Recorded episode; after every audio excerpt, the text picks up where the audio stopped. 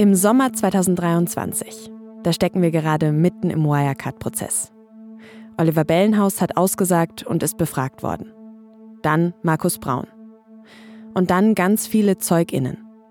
Und viele von denen haben Markus Braun ja eher in Bedrängnis gebracht. Zum Beispiel der Chefprüfer von KPMG oder Brauns Kurzzeitnachfolger James Fries. Insgesamt läuft es im Sommer 2023 also nicht so richtig gut für Braun. Und sein Anwalt Alfred Dierlam, der stellt dann diesen Berg an Beweisanträgen. Trotzdem tut sich erstmal nicht so viel, was jetzt super spannend wäre. Mein Kollege Stefan ist zwar noch an fast jedem Verhandlungstag im Gericht, aber er schickt uns seltener Sprachnachrichten. Doch dann passiert etwas, womit damals, ziemlich sicher, wirklich niemand gerechnet hat.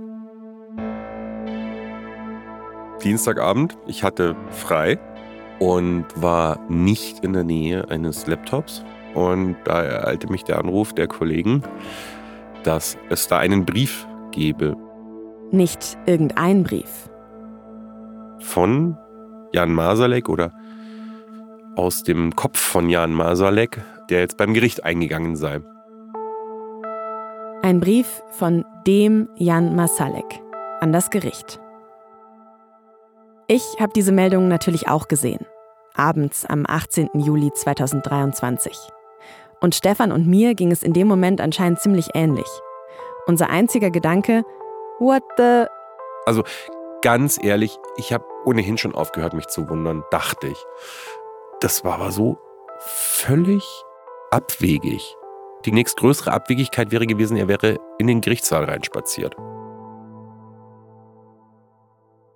Eigentlich sollte das ja genau so sein, weil eigentlich müsste Jan Masalek ja auch hier vor Gericht stehen, zusammen mit seinem ehemaligen Vorstandskollegen Markus Braun und seinem früheren direkten Mitarbeiter Oliver Bellenhaus.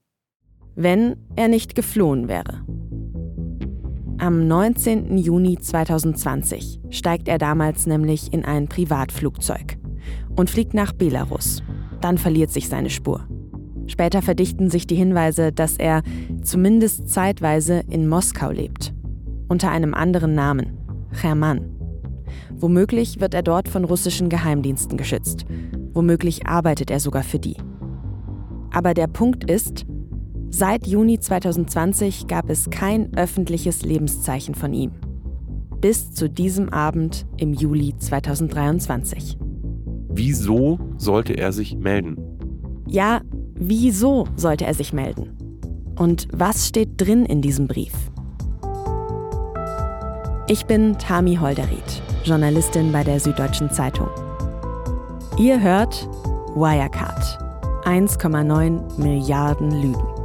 Ein Podcast der Süddeutschen Zeitung. Folge 4, Staffel 3. Mit freundlichen Grüßen. When you need mealtime inspiration, it's worth shopping Kroger, where you'll find over 30,000 mouthwatering choices that excite your inner foodie. And no matter what tasty choice you make, you'll enjoy our everyday low prices, plus extra ways to save, like digital coupons worth over $600 each week. You can also save up to $1 off per gallon at the pump with fuel points. More savings and more inspiring flavors make shopping Kroger worth it every time. Kroger, fresh for everyone. Fuel restrictions apply. Look, Bumble knows you're exhausted by dating. All the must not take yourself too seriously and 6 1 since that matters. And what do I even say other than hey? well, that's why they're introducing an all new Bumble with exciting features to make compatibility easier, starting the chat better, and dating safer.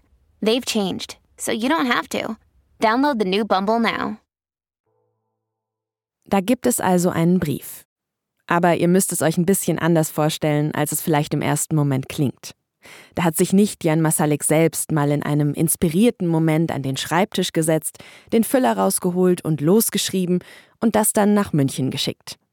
Nein, Jan Masalek hat seinen Anwalt beauftragt, das für ihn zu tun. Dieser Anwalt heißt Frank Eckstein. Eckstein hat seine Kanzlei in München und ist einer der renommiertesten Strafverteidiger Deutschlands. Und Jan Masalek, der war schon Mandant von Eckstein, noch bevor Wirecard zusammengebrochen ist. Und offenbar, und das ist ja auch wiederum ziemlich spannend, ist er es dann trotz Flucht und allem, was passiert ist, einfach geblieben. Und Masalek hat seinem Anwalt jetzt also gesagt, was der dem Gericht von ihm ausrichten soll. So ist der Brief auch formuliert. Eckstein ist der Absender, der im Namen seines Mandanten Informationen teilt. Okay, dann machen wir es jetzt mal konkret. Der Brief beginnt so. Sehr geehrter Herr Vorsitzender Richter am Landgericht Födisch. Wie Sie wissen, vertrete ich im Wirecard-Komplex die Interessen von Herrn Jan Masalek. Und dann den Gang der am 8.12. begonnenen Hauptverhandlungen vor der vierten Strafkammer des Landgerichts München I in oben angeführter Angelegenheit haben wir verfolgen können. Darüber hinaus erfassen und bewerten wir die laufenden Presseveröffentlichungen über das laufende Verfahren. Und dann geht's los. Insgesamt acht Seiten lang. Mein Mandant hat mich gebeten, für ihn insbesondere zu den bisherigen Angaben des Angeklagten Herrn Oliver Bellenhaus folgende Stellungnahme auch unter Einbindung seiner sonstigen Erkenntnisse wie folgt abzugeben. Alles ziemlich sperrig formuliert. Aber auch inhaltlich fand ich den Brief total verwirrend. Zum Beispiel, als es darin um das Drittpartnergeschäft geht. Also eine Kernaussage in dem Brief von Masalek ist ja, dass es dieses sogenannte Drittpartnergeschäft in Asien wirklich gegeben habe. Das ist mein Kollege Klaus Ott. Ihr kennt ihn schon aus früheren Staffeln. Klaus hat ja diese besonders guten Kontakte und Verbindungen und deswegen hat er diesen Brief von Masalek damals auch als einer der ersten Leute für uns recherchieren können. Und er hat sich dann intensiv damit beschäftigt. Okay, also das Drittpartnergeschäft. Aus diesem Geschäft, ihr erinnert euch, sollen ja die 1,9 Milliarden Euro fehlen, die Wirecard so erfolgreich haben aussehen lassen und die sehr wahrscheinlich nur erfunden waren. Das sagen zumindest viele, die sich seit dem Zusammenbruch damit beschäftigt haben und das sagt vor allem auch Oliver Bellenhaus, der Kronzeuge. Markus Braun, der hat im Prozess ursprünglich gesagt, doch, doch, dieses Geschäft habe es auf jeden Fall gegeben aber Jan Masalek und seine Bande hätten es abgezweigt. Braun hat dann zwar seine Version der Geschichte im Laufe des Prozesses geändert und gesagt, vielleicht habe es das Geschäft doch nicht gegeben, zumindest schon eine ganze Weile nicht mehr. Aber wer schuld an allem ist, daran hat Braun seine Meinung nicht geändert. Jan Masalek und Oliver Bellenhaus. Und jetzt behauptet Masalek, ja, das hat es gegeben und äh, kommt dann mit vielen auch sehr verwirrenden Erklärungen, warum es das Geschäft gegeben hat und warum das so und so abgelaufen ist. Masalek stärkt also im Prinzip die eine Version von Markus Braun. Aber eben irgendwie auf ziemlich komische Art. Er schreibt an einer Stelle, bei den sogenannten Drittpartnern habe es sich formal um hunderte unabhängige Einzelunternehmen gehandelt, die allerdings im Hintergrund de facto ein einziger Kunde gewesen seien. Hä? Also, sorry, aber so eine Äußerung ergibt dir überhaupt keinen Sinn. Formal hunderte unabhängige Einzelunternehmen, die allerdings im Hintergrund faktisch ein einziger Kunde gewesen seien. Wenn man also so eine These herausdestillieren will aus diesem wirren Brief, dann ist es vielleicht die. Markus Braun sei unschuldig. Und auch er selbst, also Jan Masalek, sei genauso unschuldig. Für Wirecards Untergang verantwortlich sei stattdessen Oliver Bellenhaus, der Kronzeuge. Der Name Bellenhaus kommt auf den acht Seiten nämlich mehr als 30 Mal vor. Also das ist so ein zweiter Kernpunkt in dem Brief, dass Masalek versucht, seinen ehemaligen Kollegen Oliver Bellenhaus als unglaubwürdig, als verlogen hinzustellen. Masalek lässt also kein gutes Haar an ihm. Er erwähnt auch die Stiftung in Liechtenstein, da wo Bellenhaus ja diesen Bonus von knapp 5 Millionen Euro gelagert hat. Masalek schreibt, er halte es für wahrscheinlich, dass Bellenhaus noch mehr Geld von Wirecard abgezweigt habe. Aber wenn man das genau liest, dann steht da, Gerüchten zufolge hält es für, für wahrscheinlich und so weiter und so fort. Das ist nichts. Da könnte jeder hergehen und sagen, äh, ich verbreite jetzt einfach mal Gerüchte.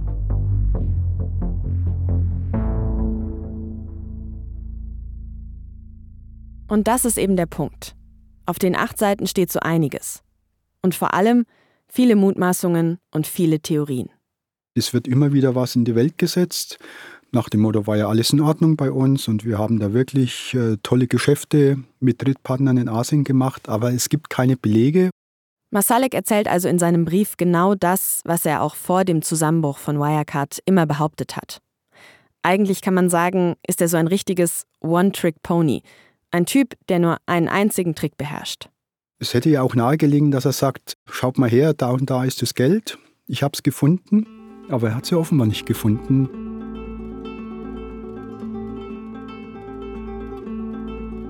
Das eigentlich Absurde ist ja aber was anderes. Überlegt mal, Jan Masalek wird seit dreieinhalb Jahren mit internationalem Haftbefehl gesucht. Ihn suchen die Behörden, JournalistInnen weltweit, vielleicht auch ein paar Geheimdienste. Niemand weiß sicher, wo er ist und was er da macht. Zwischenzeitlich dachten einige sogar, dass er tot ist. Er gilt als die Schlüsselfigur im ganzen Fall Wirecard. Das hatten wir ja schon. Nicht nur der Kronzeuge Oliver Bellenhaus, sondern auch Markus Braun sagen beide, dass Masalek eine entscheidende Rolle bei dem Betrug gespielt haben soll.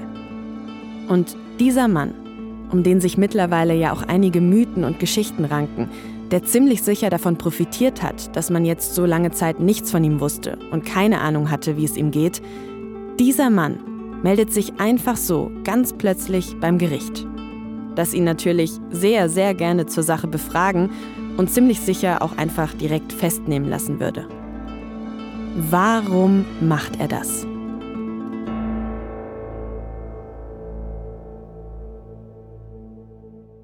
Klaus sagt als erstes einmal, er hält den Brief für eine einzige Nebelkerze. Also Masalek ist schon ein Meister darin, irgendwelche Dinge sehr blumig zu erzählen.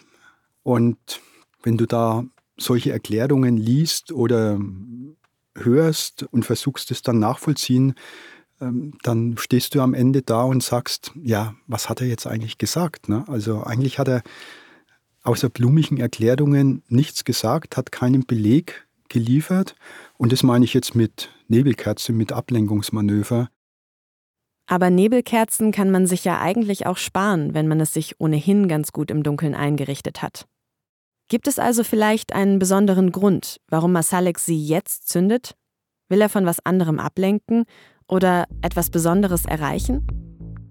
Dazu hat Klaus zwei Theorien. These 1.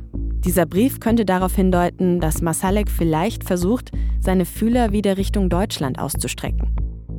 Jemand, der auf der Flucht ist, wird ja immer mal versuchen, über seinen Anwalt vor Ort herauszufinden oder herauszufühlen bei Gericht, äh, gibt es vielleicht eine Möglichkeit, hier sich zu äußern oder vielleicht einen Deal zu machen oder was auch immer.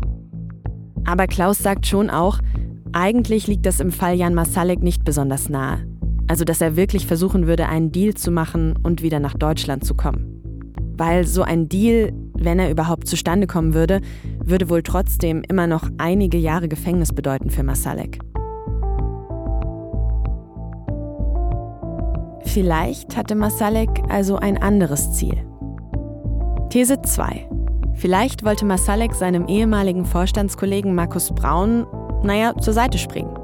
Weil, Klaus sagt auch, also der Brief wirkt wie eine Hilfsaktion für Markus Braun und er liest sich wie eine Attacke auf den Kronzeugen Oliver Bellenhaus. Nehmen wir an, das stimmt. Kann das funktionieren?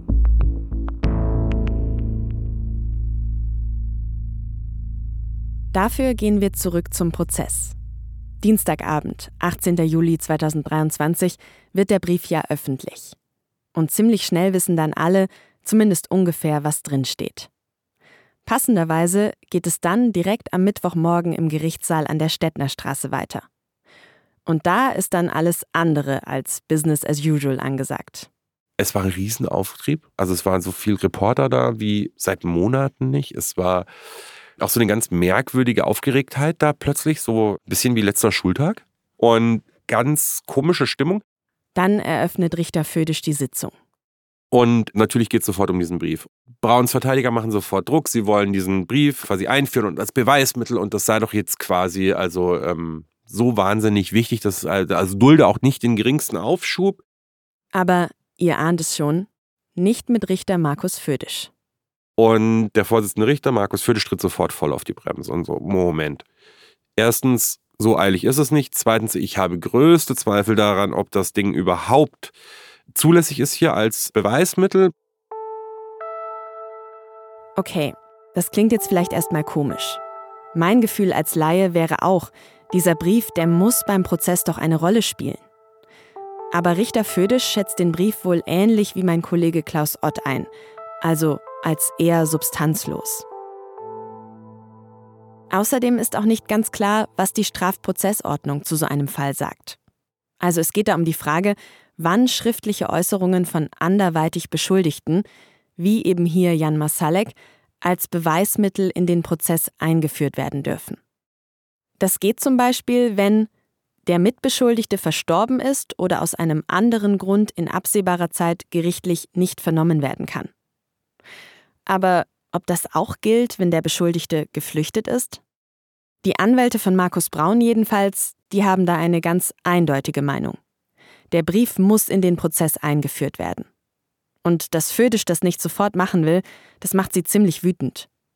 Das war dann irgendwie die reinste Schulhofpöbelei. Alfred Dierlam, der eine Verteidiger von Markus Braun, warf also dem Gericht irgendwie vor, man wolle irgendwie da äh, Dinge in der Schublade verschwinden lassen, diesen Brief irgendwie aus der Öffentlichkeit raushalten und man habe diesen Brief jetzt eh schon so lange zurückgehalten.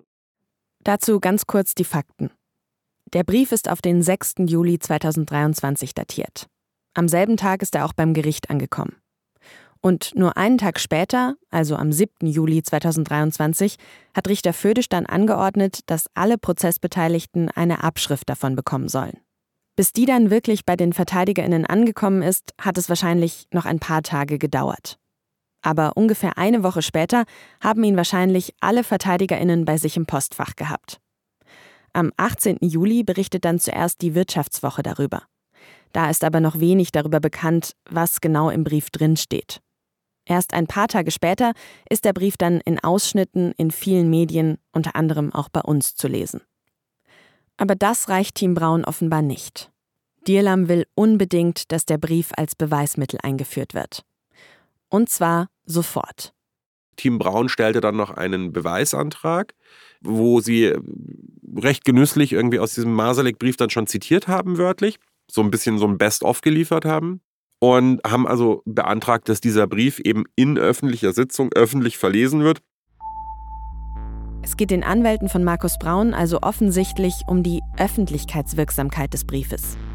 Dass er einmal laut vorgelesen wird im Saal, damit es alle hören können. Und das ist schon auch komisch. Denn okay, der Brief scheint Markus Braun erstmal zu entlasten. Oder es zumindest zu versuchen.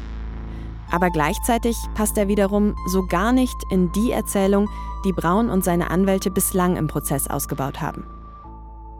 Das wirklich Merkwürdige daran ist, Team Braun hat in den letzten Monaten alles dafür getan, den bösen, bösen Jan Masalek zu zeichnen. Denjenigen, der das Mastermind dieses gesamten Betrugs, dieses gesamten Pleitefalls ist.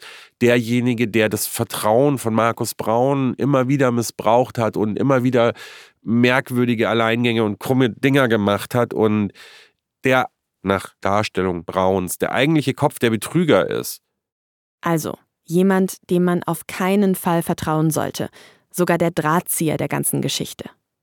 Und jetzt kommt von dem dieser achtseitige Brief, wo drin steht, dieses Asiengeschäft gab es wirklich und der Bellenhaus hat es geklaut. Und plötzlich äh, ist sozusagen vom bösen, bösen Jan Marsalek nichts mehr übrig. Plötzlich wird er als total glaubwürdig und valide und geradezu zwingende Quelle hingestellt. Und das passt doch jetzt überhaupt nicht zusammen. Aber offenbar geht das Team Braun trotzdem davon aus, dass der Brief ihnen helfen könnte. Und deshalb stellen sie dann eben mal wieder einen Beweisantrag, dass der Brief ins Verfahren eingeführt werden soll. Und ihr wisst ja mittlerweile, wie das mit solchen Beweisanträgen läuft. Das Gericht entscheidet irgendwann darüber. Und manchmal, da lässt es auch einfach Taten für sich sprechen. Und in diesem Fall, da lässt sich Richter Födisch erstmal Zeit. Erst rund vier Monate später, im Dezember 2023, da geht es dann wieder um den Masalek-Brief. Hey, it's Kaylee Cuoco for Priceline. Ready to go to your happy place for a happy price? Well, why didn't you say so? Just download the Priceline app right now and save up to 60% on hotels. So, whether it's Cousin Kevin's Kazoo concert in Kansas City, go Kevin, or Becky's Bachelorette Bash in Bermuda, you never have to miss a trip ever again. So, download the Priceline app today. Your savings are waiting. Go to your happy place for a happy price. Go to your happy price, Priceline. Es ist Nikolaustag. Und Stefan und ich stehen mal wieder vor der JVA Stadelheim, vor dem Eingang zum unterirdischen Gerichtssaal, wo der Wirecard-Prozess an diesem Tag ziemlich genau ein Jahr lang läuft. Mir kommt es hier jetzt gerade noch relativ leer vor, tatsächlich. Im Vergleich zu den letzten Malen, wo ich da war, war ja hier so Riesenaufriss. Aber ja, ja, schon klar, aber du hast noch nicht gesehen, wie ja. wenig hier oben manchmal los sein kann. Ja. Und während wir da stehen, da läuft ein älterer Herr auf den Eingang zu. Ziemlich groß, grauweiße Haare, dunkler Anzug, Aktentasche unter dem Arm. Insofern, und ich tippe, dass da drüben ist Herr Eckstein. Okay. Frank Eckstein, der Anwalt von Jan Masalek. Und genau der soll heute Stellung nehmen. Zum Brief und zu seinem Mandanten Jan Masalek. Was genau gleich im Gerichtssaal passieren wird, das weiß aber noch niemand. Es gibt halt zwei Szenarien. Das eine Szenario ist, er sagt seinen Namen, sein Alter und seinen Beruf und ansonsten nichts, weil er nichts sagen muss vor Gericht über sein Verhältnis zu seinem Mandanten. Eckstein hat in dieser Sache nämlich Zeugnisverweigerungsrecht, weil das Verhältnis zwischen einem Anwalt und seinem Mandanten ja ganz besonders geschützt ist. Und das zweite Szenario ist, er sagt ein bisschen was, vielleicht zu dem Thema, wie er mit Masalek zu diesem Brief kommuniziert hat, um vielleicht dem Gericht zu plausibilisieren, dass das wirklich von Masalek kam, dass da niemand anderes dahinter gestanden haben kann als Jan Masalek und ihm das diktiert hat? Darauf hoffen wohl alle. Der Richter, Team Braun, natürlich auch Stefan und ich, dass Eckstein zumindest ein paar Dinge zum Brief sagen wird. Okay, wir spulen mal kurz ein bisschen vor. Stefan und ich sitzen im Gerichtssaal. Richter Födisch eröffnet die Sitzung. Es gibt ein bisschen formales Geplänkel und Födisch macht dann klar, er will jetzt möglichst schnell zu Eckstein kommen. Der wartet nämlich noch draußen. Als Zeuge darf man erst in den Saal, wenn man zur Aussage reingerufen wird. Und das macht Födisch dann. Eckstein kommt also rein, setzt sich auf den Platz für ZeugInnen direkt vor dem Richterpult. Födisch begrüßt ihn und fängt dann erstmal an, wie man immer anfängt mit neuen ZeugInnen. Sie heißen Frank Eckstein. Ja? Wie alt sind Sie in Jahren? 63. Und mit den Angeklagten sind Sie weder verwandt noch verschwägert? Nein. Okay, soweit so gut. Aber dann wird's ja eigentlich erst so richtig spannend. Und Födisch will wissen, ob Eckstein sich zum Brief äußern wird. Oder machen Sie Gebrauch von Ihrem Zeugnisverweigerungsrecht? Ja, das tue er, sagt Eckstein.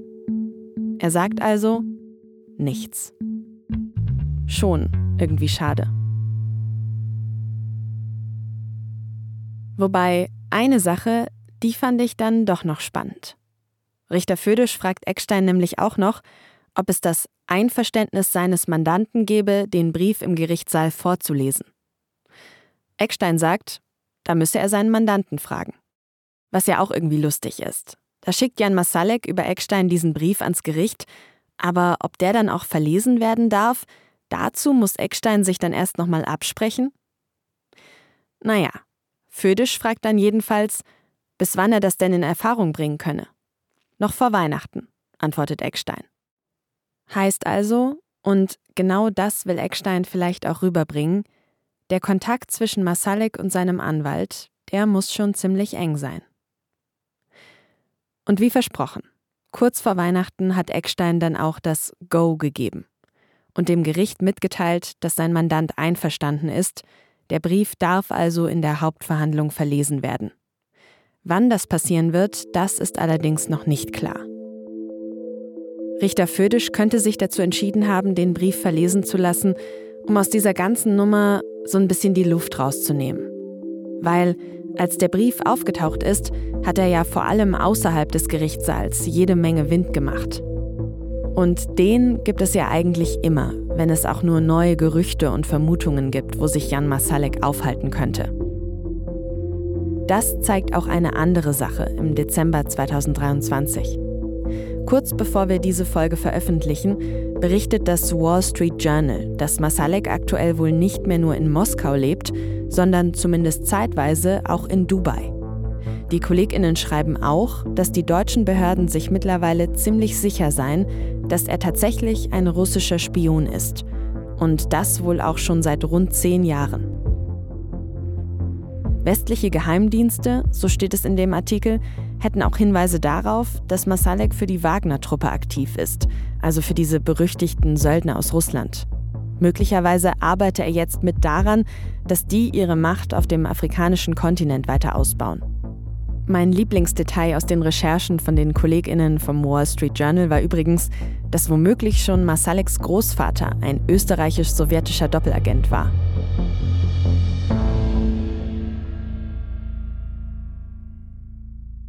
Und so verrückt das alles auch wieder klingen mag, auch die Sache mit dem Brief. Den Ausgang des Strafprozesses wird es wohl nicht beeinflussen. Solange Masalek nicht persönlich in München auftaucht und eine wirklich plausible Geschichte erzählt, die er dann auch belegen kann, wird das Gericht weiter auf Basis dessen urteilen, was bislang im Gerichtssaal in München vorgetragen worden ist. Und so ein Urteil, das könnte es allerfrühestens ab Frühjahr 2024 geben. Vielleicht dauert der Prozess aber auch noch ein ganzes Jahr oder sogar noch länger. Den Saal in Stadelheim, den hat das Gericht jetzt schon mal für den Rest des Jahres für bestimmte Tage reserviert. Und einer, der wird natürlich dabei sein. Egal wie lange es noch dauert. So dann jeden Mittwoch und Donnerstag steht ganz unten auf der Liste mit den Terminen drauf. Also wir stellen uns mal drauf ein. Bis auf weiteres, so dann Mittwochs und Donnerstags in Stadelheim. Stefan wird weiter für die SZ berichten. Mal gucken, welche Zeugen jetzt dann im neuen Jahr kommen. Es sind ja noch ein paar Hochkaräter offen. Zum Beispiel Michael Jaffe, der Insolvenzverwalter von Wirecard, der ja vor allem nach dem Geld im Fall Wirecard sucht. Und irgendwann, wenn alle möglichen Zeuginnen gehört worden sind, dann wird der Prozess wirklich zu Ende gehen. Mit einem Urteil. Wie könnte das aussehen? Also, hm, schwer zu sagen, aber Stand jetzt sieht es so aus, als ob es schwer wird für Markus Braun. Also aus den vier Anklagepunkten rauszukommen, das ist nach einem Jahr Prozess nicht leichter geworden, jedenfalls. Und es müsste schon tatsächlich noch ziemlich Überraschendes passieren, damit das auf einen Freispruch rausläuft. Aber dass im Wirecard-Komplex immer wieder überraschende Dinge passieren, das wisst ihr ja jetzt auch schon. Und vielleicht dauert das alles doch auch gar nicht mehr so lang. Denn kurz vor Weihnachten, da hat Richter Födisch allen Angeklagten im Prozess sogenannte Rechtsgespräche angeboten. Das sind Gespräche zwischen den einzelnen Angeklagten, ihren Verteidigerinnen und dem Gericht. Dabei geht es zwar erstmal darum, dass man sich austauscht, aber solche Gespräche, die könnten auch der erste Schritt auf dem Weg zu einem Deal sein, sagt Stefan, der ja schon einige Wirtschaftsstrafprozesse begleitet hat. Ein Deal, also eine Art Einigung zwischen dem Gericht und den jeweiligen Angeklagten. In Folge 1 dieser Staffel hatten wir ja zum Beispiel über den Prozess im Abgasskandal bei Audi gesprochen. Da gab es so einen Deal, dass die Angeklagten gestehen und dafür ein milderes Urteil bekommen. Ob hier im Wirecard-Prozess tatsächlich so etwas Ähnliches passieren wird, das kann man heute aber einfach noch nicht sagen. Und dann bleibt ja immer noch die Frage, wie geht es nach einem Urteil weiter, egal ob es durch einen Deal oder ohne Deal zustande kommt. Stefan ist sich da ziemlich sicher. Dass dieses Verfahren am Ende in die nächste Runde gehen wird vor dem BGH, da glaube ich, kann man Wetten drauf annehmen. Nächste Runde, das heißt also Revision vor dem Bundesgerichtshof. Einfach weil die Positionen so widerstreitend sind, dass es mich wundern würde, wenn am Ende alle zufrieden mit einem möglichen Urteil sind und keiner sagt, ich fühle mich ungerecht oder unrichtig behandelt. Die Staatsanwaltschaft oder die Angeklagten oder beide könnten also den BGH dazu auffordern, sich den ganzen Prozess nochmal genau anzuschauen. Der BGH aber verhandelt nicht in diesem Fall, also nicht so, dass dann sozusagen alle dort in Karlsruhe sitzen und dann neu gehört werden, sondern der BGH nimmt sich nur das Papier vor, nimmt sich nur die Akten vor, das Urteil, das Protokoll und prüft eben darauf, ob Fehler gemacht wurden vom Gericht. Und nach dieser Staffel wisst ihr ja jetzt auch. Gute Verteidigerinnen bauen für diesen Schritt vor. Sie versuchen potenzielle Revisionsgründe zu provozieren, um diese Runde neu drehen zu können bei den Richterinnen des BGH. Wenn Sie sagen, nee, da sehen wir aber einen Fehler oder da sehen wir, dass nicht sauber genug gearbeitet worden ist oder die Gesetze nicht richtig angewendet worden sind, dann wird es zurückverwiesen und dann muss der Prozess da nochmal von vorne losgehen.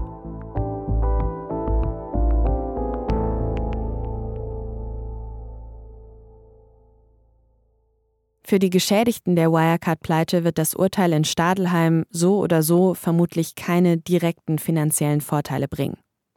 Und trotzdem wichtig sein.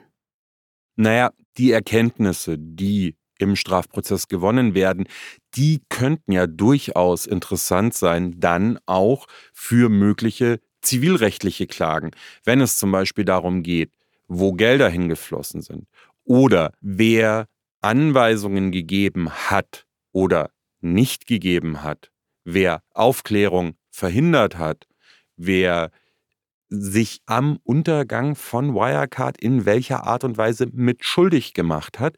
Das kann ja wichtig werden, um hinterher eine Form von Schadenersatz von demjenigen oder denjenigen zu bekommen. Und außerdem, allein, dass so ein Verfahren stattfindet und der Staat mit allem, was in seiner Macht steht, Aufklärung betreibt die mittlerweile mehr als 80 Verhandlungstage im Gerichtssaal in München-Stadelheim, in denen Richter Markus Födisch fast 70 ZeugInnen und natürlich die Angeklagten befragt hat. Das allein ist schon sehr viel wert. Es geht langsam, aber es geht voran. Man darf nicht unterschätzen, es wird alles von Grund auf und von Anfang an nochmal aufgearbeitet in der Öffentlichkeit, auch für die Öffentlichkeit. Das dauert, in so einem komplexen Verfahren mit so widerstreitenden Darstellungen umso mehr. Aber es passiert. Und es passiert nach ganz klaren Regeln, nach ganz rechtsstaatlichen Prinzipien. Und das ist ein hoher Wert. Dass dieser Prozess überhaupt stattfindet, ist also eine ganz zentrale Säule für die Gerechtigkeit. Und Peter Noll, der Richter, mit dem wir für die erste Folge gesprochen haben, der sagt, auch deshalb ist es so wichtig, dass der Staat diesen Aufwand betreibt und am Ende ja auch bezahlt. Mir ist wichtig, dass die großen Ressourcen, die da bereitgestellt werden, und Sie sehen es ja, was das für ein gigantischer Aufwand ist, dass wir uns das leisten. Ein Wirtschaftsstrafverfahren durchzuziehen kann an Jahre kosten und es bindet gigantische Ressourcen. Und mir ist es wichtig, dass die Justiz diese Ressourcen zur Verfügung stellt damit wir nicht in die Falle laufen und sagen, ich verfolge nur die Kleinen. Gerechtigkeit durch ein geregeltes Verfahren, durch Transparenz und die Möglichkeit teilzuhaben.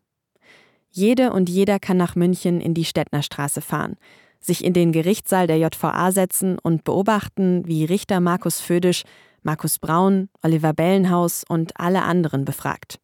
Oder zumindest die Berichterstattung über den Prozess verfolgen. Das wir dort unten sitzen können, alles sehen, alles hören können und davon berichten können und dass die Öffentlichkeit jederzeit darüber informiert ist und wenn sie möchte, auch kommen kann und zugucken kann.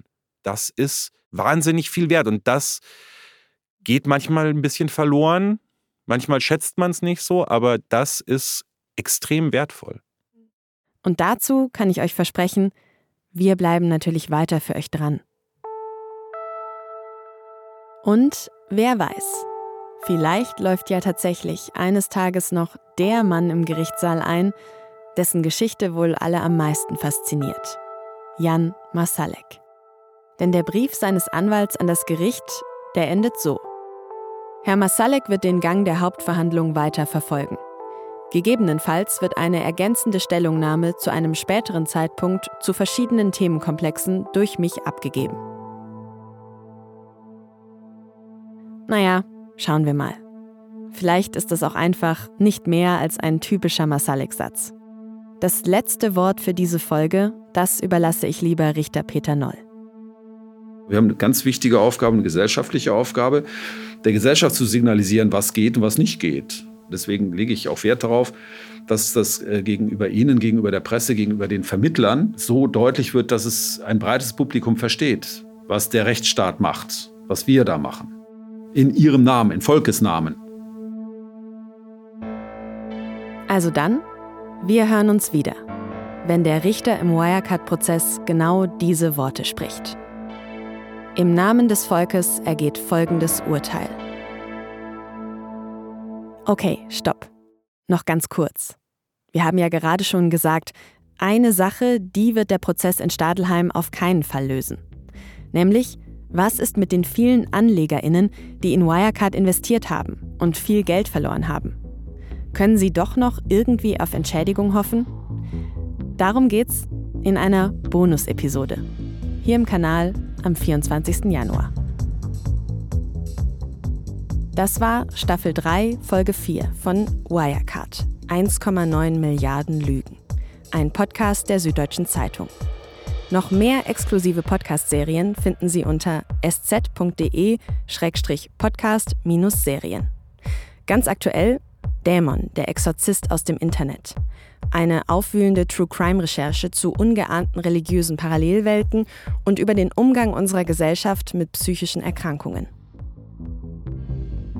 Wirecard. 1,9 Milliarden Lügen. AutorInnen Franziska von Malsen, Vincent Vitus Leitgeb und Tami Holderried. Mitarbeit Leonardo Kahn. Produktion und Sounddesign Julia Ongert und Carlo Sarski. Zusätzliches Sounddesign Bonnie Stuev. Und moderiert habe ich, Tami Holderried. Vielen Dank an das SZ-Rechercheteam zum Wirecard-Skandal. Ganz besonders an Stefan Radomski, Johannes Bauer, Nils Wischmeier und Klaus Ott.